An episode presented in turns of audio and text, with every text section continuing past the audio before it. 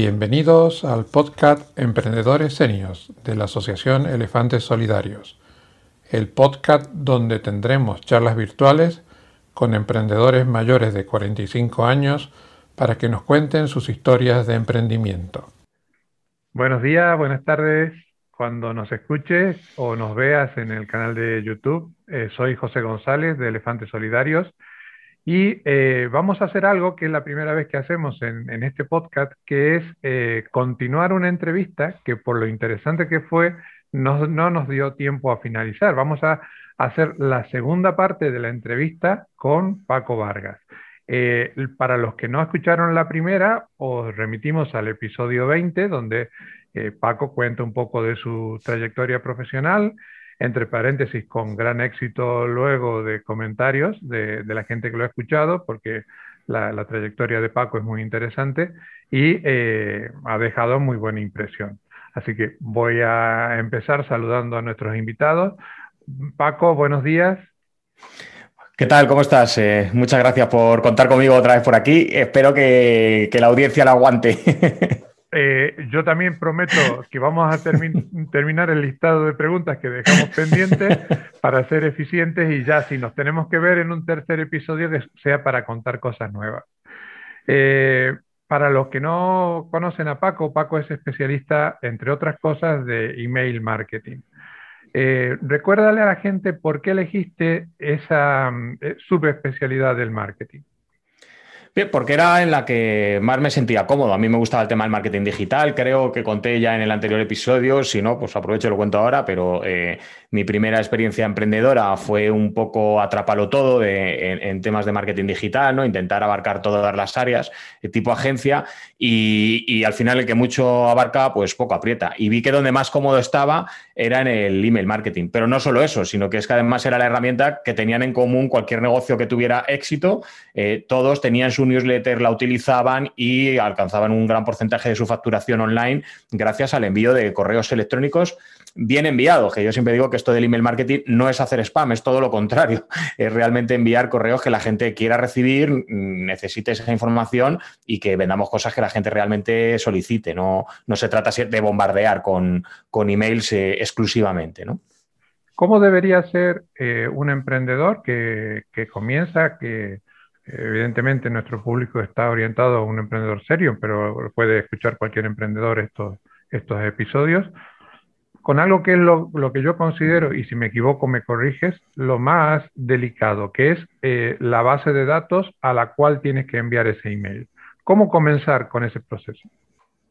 Bueno, lo primero, animar a la gente porque todos, todos hemos empezado con una lista con un único suscriptor, que somos nosotros mismos. Es decir, cuando tú te vas a una herramienta de email marketing y la das de alta, automáticamente la herramienta incorpora el email con el que te has dado de alta, lo incorpora a tu base de datos. No sé si es por animar o, por qué, pero, pero la cuestión es que todos hemos empezado con un único contacto. Y a partir de ahí no deja de funcionar igual que cualquier negocio de toda la vida. Es decir, eh, hay que buscar visibilidad. La visibilidad la podemos buscar eh, pagándola, que es lo, la publicidad de toda la vida, eh, que en el caso de online, pues, pues tenemos la publicidad en redes sociales, tenemos la publicidad en, Google, eh, tenemos la publicidad en YouTube, etcétera, etcétera, o bien de forma orgánica, como por ejemplo puede ser este, este post, ¿no? Yo vengo aquí encantado de ayudar, pero bueno, a mí como marketero no, se me escapa la, otra parte que tiene esta visibilidad, que es mostrarme a un público al que yo no llego por, por mí mismo, ¿no? Y mm, en el proceso de generar esa base de datos, eh, por ahí circulan malas prácticas, que, según mi, forma de ver las cosas, que es comprar bases de datos. ¿Cómo lo ves tú ese tema? Eh, prohibidísimo. O sea, es decir, es, es un error Em, habitual, no ya solo en la práctica, sino como tentación, ¿vale? Porque en, rara es la vez que a mí empiezo a trabajar con un cliente y no me dice que, que le han ofrecido una base de datos y claro, es es la tentación del atajo, pero es el atajo como en las películas. Eh, eh, eh, sabes que el atajo no, te va a llevar más que por el camino difícil, ¿no? En este caso, pues por, muchos motivos, porque no está cualificada la base de datos. rara vez vas a encontrar una base de datos que realmente está habituada a, eso. Es una práctica que desde el punto de vista de quien recibe luego los emails es molesta, porque esto es lo típico de cuando te llaman y tú no has solicitado la llamada y es como que aparte de que te genera la inseguridad de, dónde narices están mis datos para que esto haya acabado aquí, es, la, es el correo no solicitado. Y, yo creo que la base del email marketing es el permiso, el, que tú estás entrando en la casa de otra persona. Eh, y cuando digo la casa, lo digo en el sentido más amplio, porque el email es un dato personal, es decir, no es como en una red social. Yo en una red social pongo elefantes solidarios y me aparece si podemos interactuar porque estamos dentro de las normas de la red social pero yo no puedo buscar tu correo eh, de cualquier manera. O sea, pues sí, puedo ir a tu web y tú me lo estás dando. en cierta manera, eso es un permiso eh, implícito, ¿no? O a través de un formulario de contacto. Pero si yo compro una base de datos y empiezo a mandar emails a mansalva, eh, pues obviamente como práctica comercial, pues es el tocar todos los timbres de toda la vida y eso ya sabemos lo duro que es y, y lo poco eficiente, no porque no pueda traerte algún resultado, sino poco eficiente desde el punto de vista del esfuerzo que genera eh, por el resultado que, nos trae, ¿no? Y, al final, pues eso se cae por, sí mismo. Eh, y luego ya por no entrar en temas de legalidad, que hay bases de datos de dudosa legalidad, es decir, que el permiso está dentro de la Ley Orgánica de Protección de Datos, es decir, sin permiso no deberíamos poder enviar eh, emails. Y luego la parte técnica, es decir, si nosotros enviamos muchos emails y casi nadie los abre o nos marcan muchos como spam, como remitentes, nosotros tenemos una reputación que se cae por los suelos y que en siguientes envíos vamos a tener problemas para hacer que nuestros emails lleguen a su, a su destino. Entendemos también eh, otra práctica que, alguna vez lo, lo, hicimos nosotros como empresa equivocadamente y nos dimos cuenta que, era un error muy rápido, eh, que tus contactos previos, de tus actividades previas de tu email, no son la base de datos de la nueva empresa. Es decir, que si tiras de tus contactos anteriores, no necesariamente son los, los más eh, óptimos para tu nueva actividad, ¿no? Hay que filtrar un poquito. Efectivamente, eh, si tienes suerte, tu actividad previa se parecerá a la nueva, no tiene por qué. Yo en mi caso empecé, empecé prácticamente de cero, mis contactos anteriores no me servían para mi nueva actividad. Eh, pero también es verdad, aquí hay un componente eh, em, que es el de eh, lo que llaman Friends, Family and Fools, es decir, los amigos, la familia y los, incautos que, llegan los primeros a tu negocio, ¿no? que es como empezamos cualquier negocio, eh, con nuestro, nuestra gente más cercana. Pero ahora voy a insistir en lo del permiso y voy a dar una buena práctica, que es como debería hacerse el email marketing. Ahora nos encontraremos por muchas clases gratuitas, PDFs que nos regalan, etcétera, etcétera. A eso lo llamamos lead magnet. Cuando pedimos un correo a cambio de eso, lo llamamos lead magnet o imán de de potenciales clientes. Eh, esta es la forma de hacer email marketing. ¿Qué haría yo con esa base de datos que ya tengo? Eh, bueno, pues lo primero intentaría filtrarla un poco, porque estoy seguro que a mis amigos del equipo de fútbol, pues mm, es muy probable que no les interese lo que estoy haciendo, no, no, no, voy a molestarles con esto. Pero filtraría un poco esa base de datos y les ofrecería mi, mi lead magnet. Es decir, oye, mira, tengo esto que creo que te puede ayudar. Eh, ¿Dónde les lleva ese enlace? A una página con un formulario de suscripción en la que luego, a través de las herramientas de email marketing, nosotros le entregamos ese regalo, entre comillas, que, es una, que no es un regalo per se, es, un, es una solución a un problema que ellos puedan tener y que está relacionado con nuestros productos o servicios, los que tenemos a la, a la venta. Esa es la forma de hacer email marketing. De esta manera nos están dando el permiso explícitamente, nos estamos mostrando con generosidad, que es uno de los principios del email marketing, eh, es dar antes que recibir. Eh, tanto como des, eh, hay un principio que es el de la reciprocidad, un disparador mental, que es el de, oye, yo te voy a mostrar primero de lo que soy capaz. Además, te voy a ayudar, eh, sin, necesidad de que tengas que introducir más que el correo electrónico, y a partir de ahí empezamos una relación. no podemos entrar de cualquier manera porque Internet, es que en Internet competimos con muchísima gente, aparte que hay que salvar la distancia de la pantalla, ¿no? Que, que no estamos presentes en el momento de la transacción y eso lo hacemos a base, bueno, pues en primer lugar, de dar antes que recibir. Perfecto. Bueno, voy a dar un, cambio de, guion. Eh, en el primer episodio hablamos que eh, la colaboración entre emprendedores era, era, muy importante, sobre todo al inicio. Eh, yo sé que tú colaboras con, otros emprendedores en formando parte de sus equipos, como por ejemplo con Mario Rubio, que fue el que nos puso en contacto. Eh, ¿qué, peso le das a eso? De las colaboraciones, de además de tener tu propio equipo, tú formar parte de otro equipo, ¿cómo te enriquece ese trabajo? Bueno, en mi caso es que, bueno, por mi propio servicio, pues tengo que pasar a formar parte de los, de los equipos de, otras, de, otros emprendedores, ¿no? En el caso de que tengan ya, ya equipo. Eh, pero eh, tiene para mí un peso importantísimo que es el de la experiencia. Es decir, es que al final esto es como cuando aprendes a conducir. La teoría está muy bien, hay muchísimo contenido, en, en mi caso, en el ámbito del marketing digital o del email marketing disponible en la red, pero el verdadero aprendizaje está en, está en, hacer las cosas, en la, experiencia.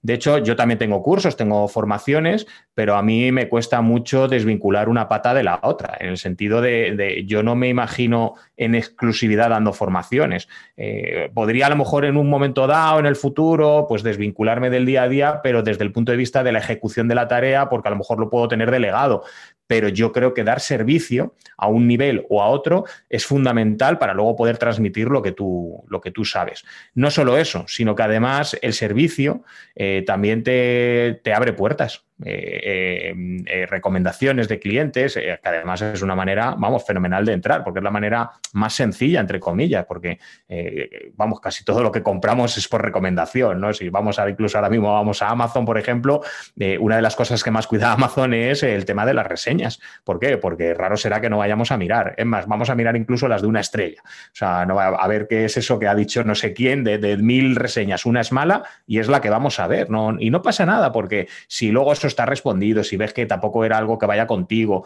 si a lo mejor incluso hay veces que hay gente que pone una estrella, se ha confundido y quería poner las cinco y luego ves en la reseña que estaba todo extraordinario, no pasa nada. Eh, pero por recomendación llegas más que por lo que luego te venga en el descriptivo que te va a decir el vendedor, pues es maravilloso, es lo que nos han dicho toda la vida, como, como tiene que ser, ¿no? Pero, pero sin embargo, el, dar servicio es una manera de abrirte también puertas, pero sobre todo, sobre todo, la confianza que uno necesita al principio para poder ir a buscar nuevos clientes, es decir, oye, yo estoy dando servicio, estoy dando resultados, resultados eh, y puedo hacerlo con otros, con otros clientes, ¿no?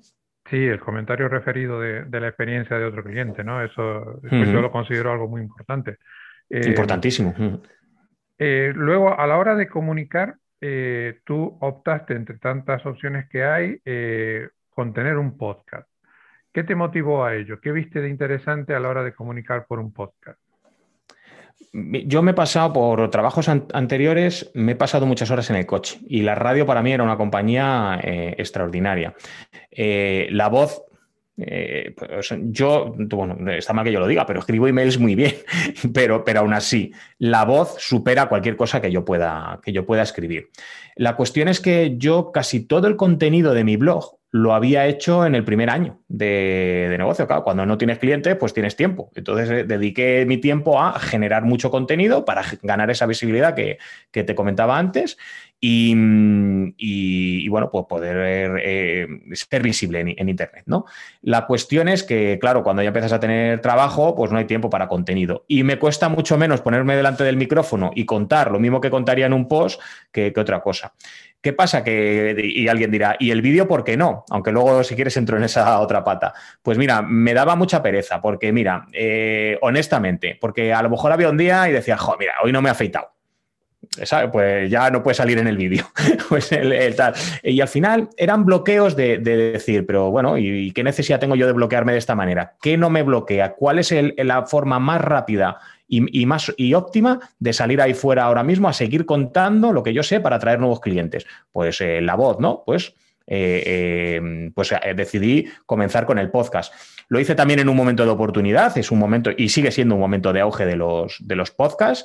la gente al final, pues cada vez se ve más, es, un, es una más te da una relación de intimidad porque casi todos los podcasts se escuchan desde el móvil, eh, con lo cual no es como la radio, ¿no? Que uno llega a una tienda, está la radio puesta. No, no, esto es, yo estoy escuchando mi podcast, mi episodio, eh, eh, y lo he notado incluso en la relación con mis suscriptores, ¿no? Me escriben más, es como que son más familiares conmigo, ¿no? Claro, ya te están escuchando, pues es lo que hay. Y ahora ya sí he dado el salto al vídeo. He decidido que a la vez que me grabo, o sea, a la vez que, mm, sí, que grabo el audio, bueno, pues directamente pongo el ordenador, eh, abro el QuickTime y directamente lo grabo también en, vídeo. Pero no hago vídeos específicos. Simplemente es, eh, para mí la prioridad es el podcast. Es decir, hago el podcast y colateralmente ha salido el vídeo. Pero aún así, el enganche del podcast no lo he conseguido todavía con el, con el vídeo, aunque ojo, eh, sí ha sumado. sí suma que la gente, además de oírte, te vea esa es una de las razones por las cuales ahora nos estamos grabando en, vídeo y, el que quiera nos pueda escuchar y ver en, YouTube. Pero coincido plenamente contigo que la intimidad que da el podcast, que lo escuchaba de algunos que yo, yo escucho mucho, eh, que decía, es que eh, en el podcast le hablamos directamente a la persona que nos está escuchando. Es como si tuviéramos una, una conversación uno a uno y el vídeo por ahí es un poco más abierto. Y además de la practicidad de que tú al podcast lo puedes, eh, en mi caso, cuando hago ejercicio por la mañana o cuando estoy haciendo alguna actividad en el ordenador y no tienes que estar leyendo pendiente de, del vídeo. Eh, tú has tocado indirectamente otros temas, que es el tema de, de las redes sociales. Eh, ¿cómo, ¿cómo, consideras que un emprendedor en su inicio o cuando se está planteando tiene que eh, encarar la necesidad de comunicar a través de redes sociales. ¿Qué redes sociales debería elegir eh, y cómo comenzar esa trayectoria? Vale, bueno, yo aquí no soy el mejor ejemplo, pero bueno, cuando comencé hacía mejores prácticas que, ahora, porque yo además ahora todo lo oriento, o sea, voy contra el algoritmo totalmente, porque yo lo que busco es sacar a la gente de la red social y llevármelos a mi lista de correo, ¿no? Pero dicho, dicho esto, que también es un consejo, es decir, que, no juguemos el juego de otro más que cuando sea imprescindible, es decir, que en la medida de lo posible terminemos llevándonos a nuestra casa a, nuestros potenciales clientes, pero dicho esto, eh, es muy importante eso que has apuntado, que es no se trata de estar en todas las redes, ni tampoco apuntarte a la última moda. ¿no? mira, yo ahora mismo eh, eh, estoy pensando en Clubhouse. Bueno, pues Clubhouse parece que antes era, se hablaba en todos los lados. Yo últimamente hace mucho que no me llega ni media onda de, Clubhouse. ¿no? Eh, bueno, no digo que no le haya gente a la que le funcione, pero bueno, pues tampoco hacía falta correr para, para estar. ¿no?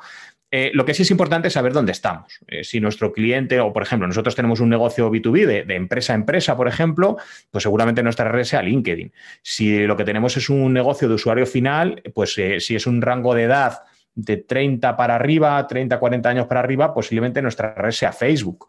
Eh, en un rango a lo mejor un poco menor, Instagram, aunque bueno, casi están metidos en el mismo lote. Eh, quizás si nos movemos en un medio de mucha información y un poco de intentar ser referentes, Twitter podría ser también nuestra, nuestra red. Eso es lo que tenemos que, que dilucidar. ¿Por qué?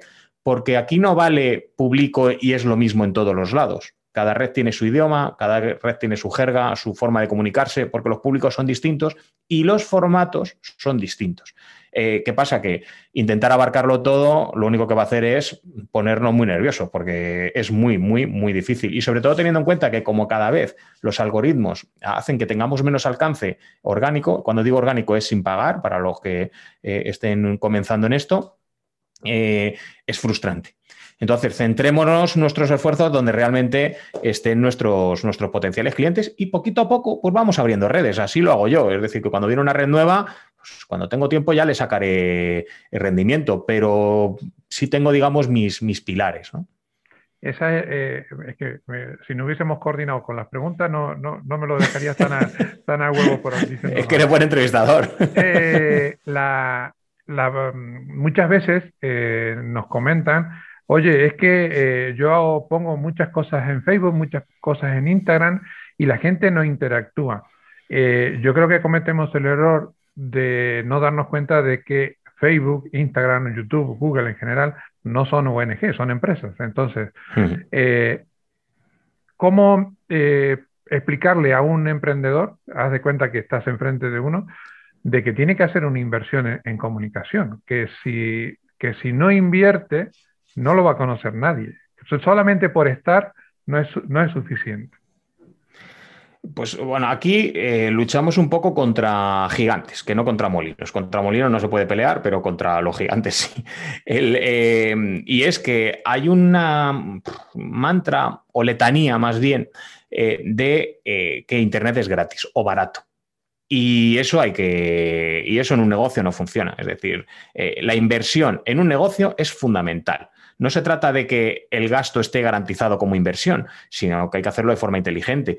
Pero, pero, pensar que porque yo no tengo unos gastos que sí están asociados a una actividad presencial, como puede ser un de inicio, eh, digo, puede ser un local, o puede ser personal, o maquinaria, o demás, que en el fondo sí lo hay, porque el ordenador necesita, lo que pasa es que como lo tenemos en casa, internet también, pero como lo tienes en casa, bueno, bueno pues parece que no son gastos, pero son gastos de la empresa, por decirlo de alguna manera, o asociados a la actividad hay que acabar con ese mantra, eh, porque como tú bien has dicho, la red te dará en la, en la medida en la que mm, esto, ellos ganen dinero y te dará hasta donde crea que te tiene que dar y cada vez te da menos. El alcance ahora mismo, por ejemplo, de un Instagram orgánico está en un 8 un 10% de tus seguidores.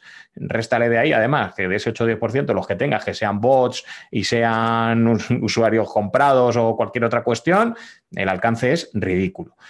Eh, invertir en publicidad es eso, pero sobre todo para quien empieza, porque esto es un concepto que, mm, que cuesta interiorizar cuando uno no ha sido emprendedor antes que no es gasto, es inversión y es una diferencia enorme, porque la inversión es retorno, es ganancia y el gasto no. Eh, eh, lo que pasa es que hay una parte para la inversión empieza siendo gasto. Tú adelantas un dinero, por decirlo de alguna manera, pero esperas que ese dinero vuelva no solo lo que has invertido, sino que vuelva a mayores, que sería tu ganancia. ¿no? Eh, esto es lo que hay que tener en cuenta. Es decir, ¿la publicidad es necesaria? Por supuesto. O sea, otra cosa es que tardes más tiempo. De hecho, el tiempo es la otra variable que, con la que puedes sustituir o jugar para no invertir, pero el tiempo es una inversión también, porque el tiempo además es un bien que no es renovable, el que el tiempo que ha pasado ya no lo puedes, no lo puedes recuperar. ¿no? Yo, de hecho, tardé muchísimo tiempo en hacer publicidad, pero invertía tiempo, invertía en orgánico, pero orgánico no, a lo mejor no en redes sociales, como te digo, aparecer en una entrevista, decir que sí, al principio hay que decir que sí a todo. Eh, hay que estar en, eh, a todo lo que te llamen, a participar en congresos, participar en actividades, pero sin cobrar un euro. O sea, no, mm, yo mi primera participación en un congreso que cobré fue ya muy, muy, muy avanzada mi actividad. O sea, pero no pasa nada, es que yo no pido dinero por participar, porque yo ya tengo un sistema que me va a permitir traer clientes a mi lista de suscriptores, y, o sea, de suscriptores y, convertirlos en clientes. Esa es la, jugada, ¿no? Eh, la historia es esa, entonces, ¿pero que hay que invertir? Sí, por descontado. Es que sin inversión, pero ni online ni offline, es que no hay negocio.